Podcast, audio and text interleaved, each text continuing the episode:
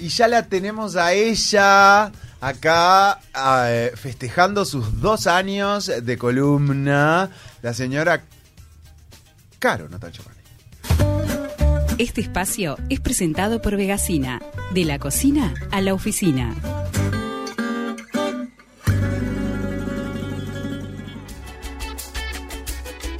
Hoy te acompañó con todo, Vegasina. Con todo, con todo, unas cosas riquísimas para compartir y hay para el público también, para las Wow. les oyentes. Tenemos sorteo, al final de la columna les vamos a contar cómo pueden participar por una picada vegana. Qué Regalito. Ay, ¿Va a ser un sorteo por redes? sorteo por redes sociales. Hoy estamos a full con la comida. Eh, la picada vegana tiene hummus seguramente, que a veces se le dice hummus o hummus. Tiene queso vegano, que Qué es rico, también. Ah, está, bueno, qué rico, me encanta. Hummus esta vez no tocó, pero podemos hacer otro después otro día. Otro Con día. para No, los fanáticos Me del pensé que de cabeza iba, ¿sabes? El hummus. me- Porque Es un clásico.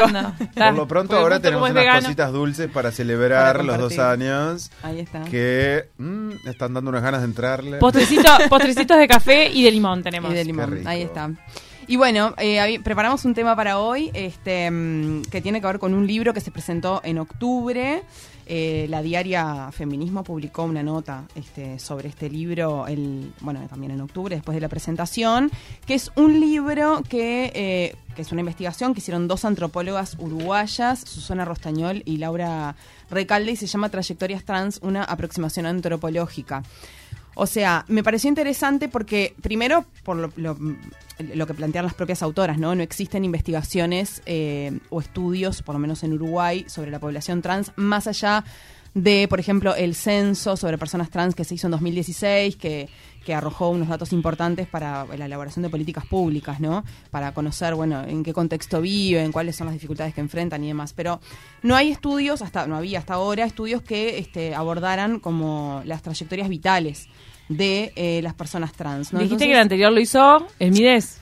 El, eh, ahora de El de memoria no 2016, recuerdo, pero el de 2016 el censo estoy 99% segura de que estuvo a cargo del MIES. sí. Y este caso es más Son académico. dos antropólogas, sí, y es desde una justamente desde una perspectiva este antropológica y desde los estudios de género. Entonces, para este libro se entrevistó a 10 eh, personas que se identifican como mujeres trans, eh, cuyas edades van entre los 21 y los 54 años y que son residentes en distintos departamentos del país. Eh, para, para elegir la población, esto me parece interesante destacarlo porque es una pregunta que yo me hago frecuentemente, estuvo la intención de eh, incorporar varones trans. Porque cuando hablamos de población trans, en general este, lo que es más visible son las mujeres trans, mismo en los medios de comunicación, cuando se hacen entrevistas y demás. Y no es muy frecuente ver varones trans. Se intentó incorporar en esta investigación, pero este, no, no se alcanzó, se usó una técnica que se llama bola de nieve, que es, este, bueno, a partir de los contactos que se van haciendo, tratar de llegar a otras personas. Sí. Y no cayó, digamos, en esa bolsa na- ninguna persona que se identificara como varón trans. Entonces, todas las personas que, que brindaron su testimonio para el estudio son mujeres trans. Hubiese sido genial poder encontrar un varón trans porque, eh, nada, si bien obviamente hay cuestiones de discriminación y demás que se repiten, este, bueno, eh, nada, el hecho de... Es otra de- experiencia, Claro, es- otra experiencia. Un buen testimonio para sumar. Y es, y es algo que está poco, o sea, poco abordado, poco investigado, digamos, ¿no? Bueno, entonces, este es el libro que, que se, que se publicó y algunos hallazgos nomás vamos a comentar, que, que yo destaqué un poco de esta nota de la diaria, que me parecieron los más interesantes. Por un lado, eh, lo, que se, lo que se plantea es cómo las personas trans, a pesar de los distintos tipos de violencia, discriminación y demás que viven este, muchas veces desde su infancia, eh, muestran capacidad de agencia y toman decisiones y generan estrategias para salir adelante, ¿no?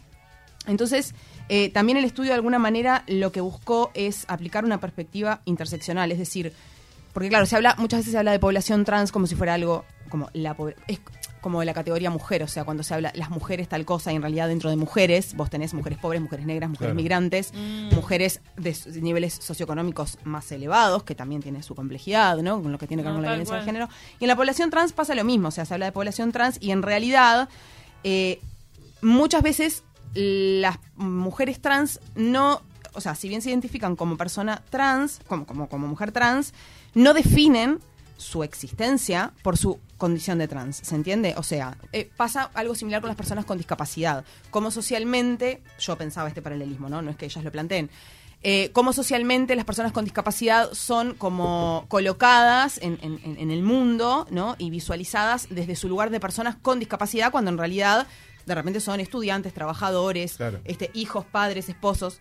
Eh, Se entiende un- poco la idea. Entonces, con las personas trans pasa lo mismo. Las mujeres trans no siempre definen, se definen exclusivamente su identidad como, digamos, es una categoría más de lo que son, pero no es que eso las defina por completo, ¿no? Entonces, bueno, se plantea un poco este, este punto, el tema de definirse, por ejemplo, que, o que la identidad o que la categoría que predomina sea la de trabajadora, por ejemplo, ¿no? Que ellas se, se identifiquen o se visualicen más como mujeres trabajadoras que por su condición de trans, digamos, ¿no?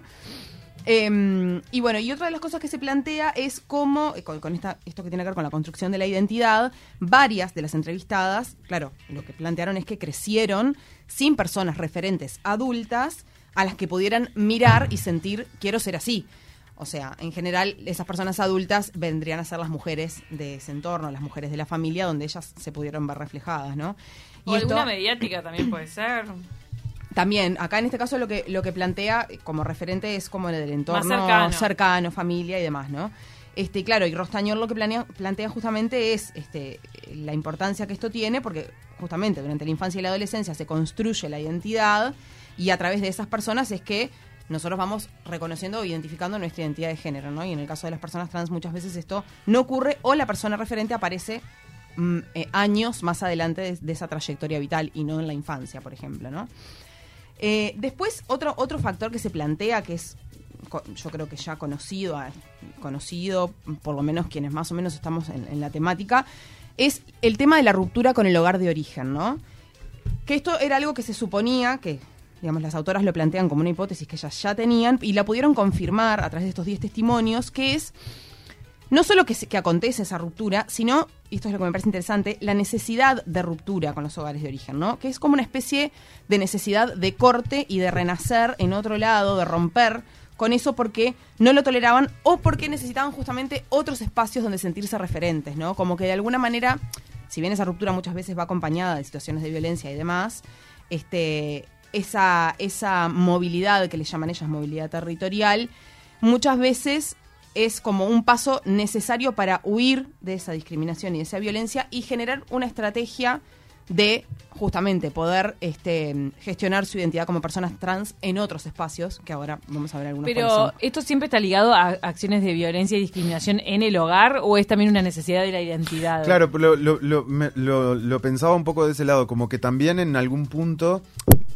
en, en el caso de que no haya situaciones de violencia y demás, es un poco sano también poder desapegarse de esa, de esa cuestión de origen y transitar ese camino que nos pasa a todos, ¿no? Independientemente de, Sí. de una cuestión de género. Claro, en realidad acá lo que pasó en cuanto a la violencia y la discriminación en estos 10 testimonios es que, perdón, todas las 10 personas que hablaron, las 10 mujeres trans que hablaron, vivieron situaciones de violencia Ah, psicológica Claro.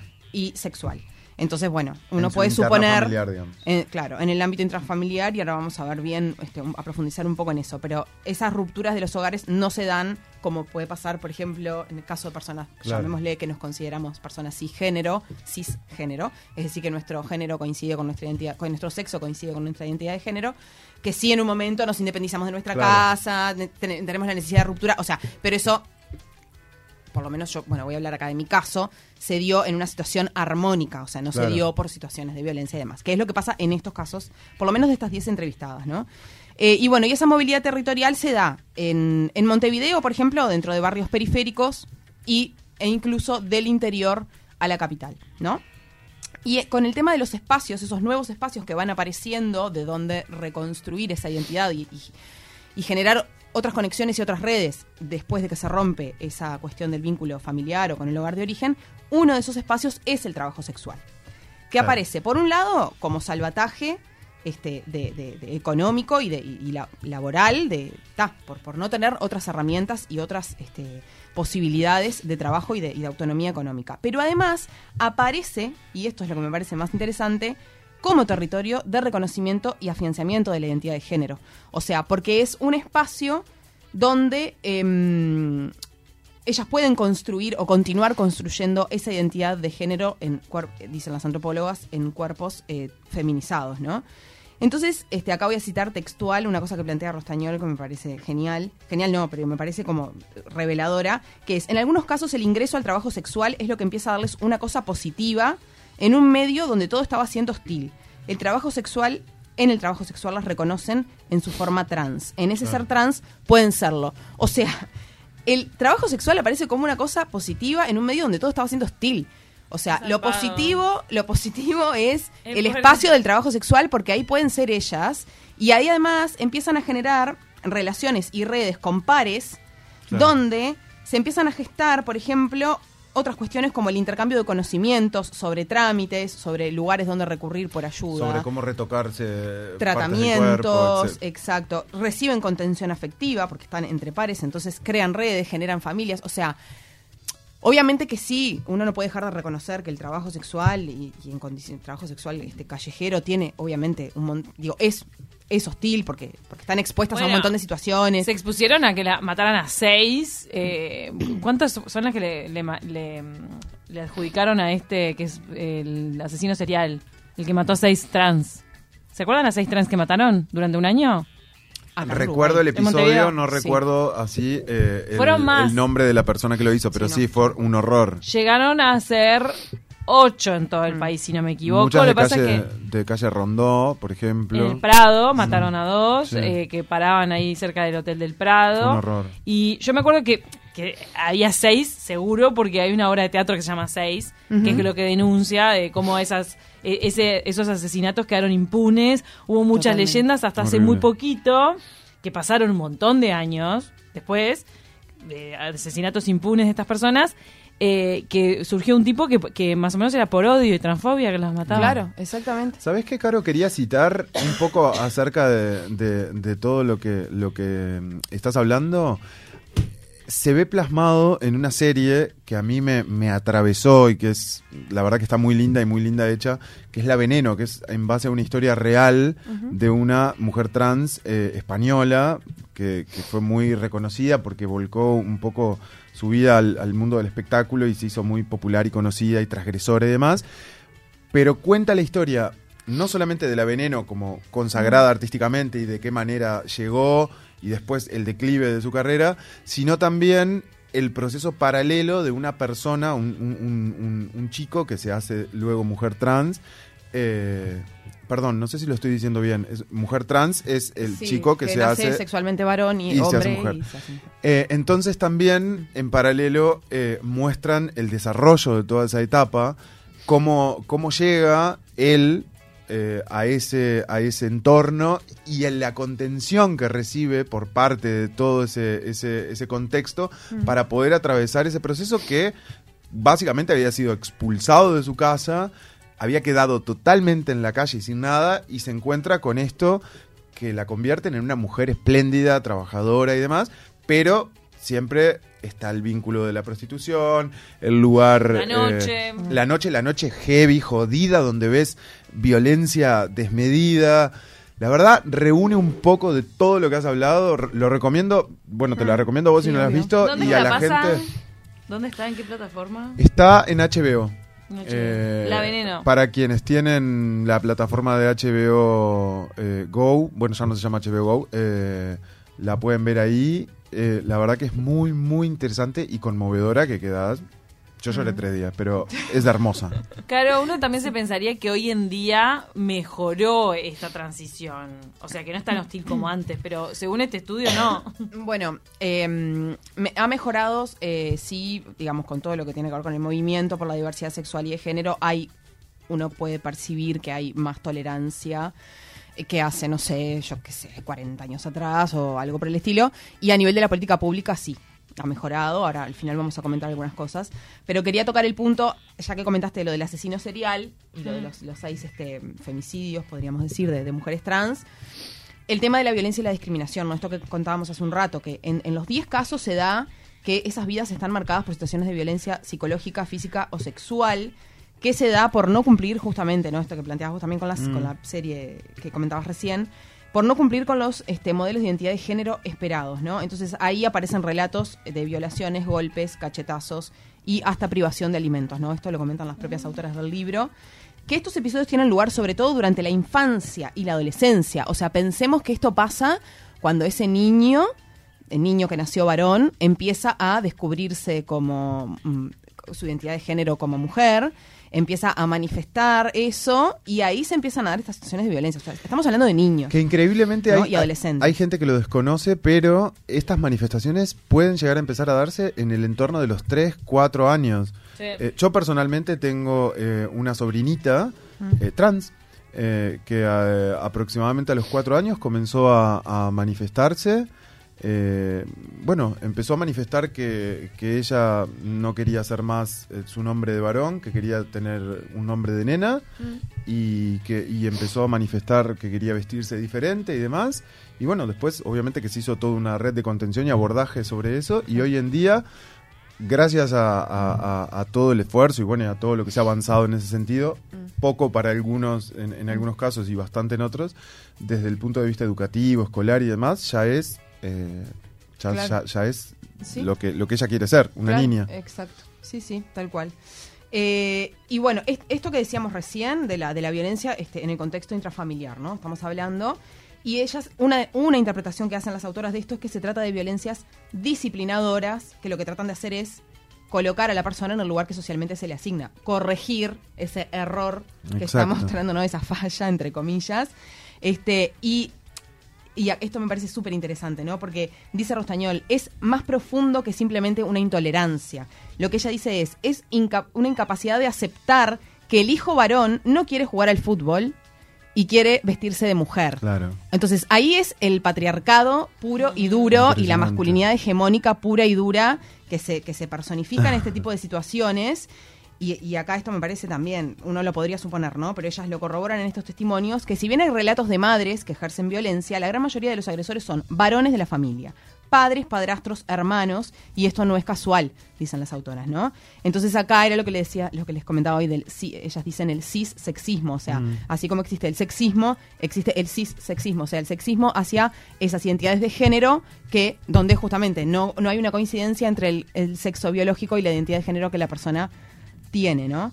Em, y bueno, esto, el rechazo, que hay un rechazo al mandato de la masculinidad hegemónica y eso es lo que este, genera estas cuestiones de violencia disciplinadora y ellas plantean también los casos de abuso sexual que se dan como una forma de disciplinar el cuerpo, como esta cuestión Claro. de vos no podés ser así y yo te voy a mostrar cómo no podés ser así.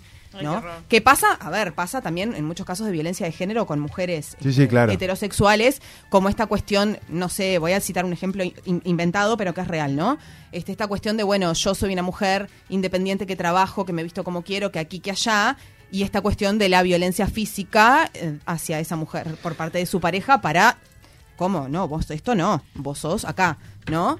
Y, y mismo el sometimiento sexual también en muchos casos. ¿Sabes qué ¿no? pensaba a propósito de eso también? El ingreso a cárceles y, y- y- y el, abuso que hay en, en términos sexuales eh, a- o, o chicos que, que ingresan y son totalmente sometidos y terminan generándole un, un cambio sustancial o en este, en este contexto de violencia en la comunidad trans que a veces terminan siendo apresadas y, y puestas en prisión y, si- despojadas de todos los pocos o muchos derechos que hayan podido ganar, ¿no? Eh, eso es Sí. un espanto, porque no, no olvidemos que la población carcelaria es, eh, es grande y realmente ahí adentro suceden cosas que internamente a ese individuo le deben de generar cosas tremendamente feas. Sí. Recordemos, porque en realidad viste que citamos al, al- al pasar este caso de, del asesinato de las mujeres trans y fue así. En 10 meses asesinaron a 6, Ujú. hace más de 10 años. Sí. Todo eso quedó impune. Hasta que este año, en 2021, se descubre una red de, de producción, almacenamiento y distribución de pornografía infantil. Cae un comando que le llaman comando, porque ahora no me acordaba las características, comando Barneix. El titular es Nicolás Gonela. Y a él le imputan, y él ase- asegura haber matado a cinco mujeres trans. Y que las ejecutó. Ay, o sea, no hubo violencia previa. Solo ejecu- ejecución. Eso es transfobia. Mm. Eh, y, y también me acuerdo que la obra de teatro, que el escritor era Federico Roca, que esa obra de teatro denunciaba, che, ¿cómo es esto? Que matan a seis y nadie dice nada. Decía que la transfobia estaba súper basada en el machismo. Sí, como claro. vos decías, como dice este estudio, Sí, sí, sí. es el, el odio hacia la mujer, hacia las formas femeninas. No te puedo aceptar así. Claro, por eso yo, este, cuando esto es algo que habría que estudiar, que no hay, no hay investigaciones, por lo menos en Uruguay, sobre esto.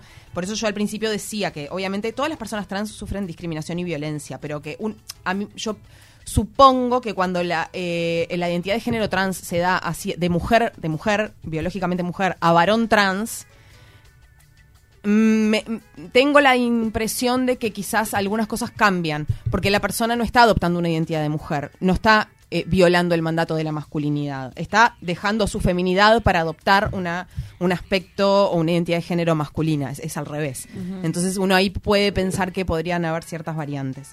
Y bueno, y ahora ya para nada, redondear, obviamente el tema, todo esto que veníamos hablando de la violencia desde la infancia a la adolescencia, acompaña buena parte de la trayectoria vital de estas personas a posteriori, o sea, son heridas, este, laceraciones que quedan en, en las vidas de esas personas, en las trayectorias vitales, y que están muchas veces, este, implican seguir prácticamente que co- continuamente con procesos psicológicos, psiquiátricos, con toma de medicación y que incluso en, en algunos casos este, llegan a, a intentos de autoeliminación, ¿no? sí, o sí. sea, son secuelas que permanecen por el resto de la vida.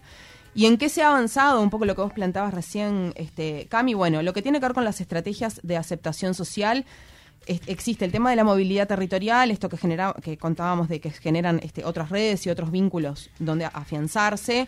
El activismo social aparece como un mecanismo de aceptación social, o sea, esta cuestión de unirse a organizaciones LGTBI o colectivos trans, que además este, les brinda como otro capital social, ¿no? Ahí empiezan como a construir redes también. Y en lo que tiene que ver con la política pública, eh, todas las entrevistadas, y esto es interesante, tenían algún tipo de apoyo o de este, cuestión vinculada a la política pública, ya sea desde un plan del Ministerio de Desarrollo Social vinculado a oportunidades laborales, como Uruguay Trabaja, por ejemplo, ayuda alimenticia, atención psicológica gratuita por parte del Estado, o sea, todas tenían algún tipo de contención por algún lado vinculado a política pública. Entonces, en esto sí estamos, obviamente que abismo de lo ideal, pero eh, mejor que hace 20 años atrás. No, y duda. un avance también que cuando pudieron cambiar la, la documentación. Tenemos que ir cerrando, pero me acuerdo Sí, clarito cerramos, cuando cerramos. Abigail Pereira se fue a cambiar la documentación. Tremendo momento. Última cosa y ya nos vamos rápidamente. Sigan a Vegasina, sorteo, se larga hoy de tarde. Picada vegana, con queso vegano, fiambres, salames veganos, pizza de copetín, croquetas de verdura, pan Qué blanco y negro. Sigan a Vegasina. En Instagram, paso número uno para participar del sorteo. ¿Ah, todo eso viene en la picada? Y et- Opa. el sorteo es la picada. Y etiquetar a tres amigos. Y el sorteo va a estar publicado hoy en la tarde en el Instagram de Vegasina, así que vayan y dense una vuelta por ahí. Bueno, y en de Qué Taquito rico. también. En de Obvio, Taquito también sí, lo sí, en de pueden Taquito también en la ver. tarde. Mm. Gracias, Caro Nota Giovanni. Para A nosotros ustedes. es un orgullo tenerte acá. Y mira, te vas, te vas a llevar un mimo. Un placer. Porque Jime nos manda vino carito, es la mejor de las mejores. Esta mujer viene a demostrar con todo lo que sabe que no es solo una cara bonita. Fans número uno. ay, Jime, ay, la ay. amo. Un beso.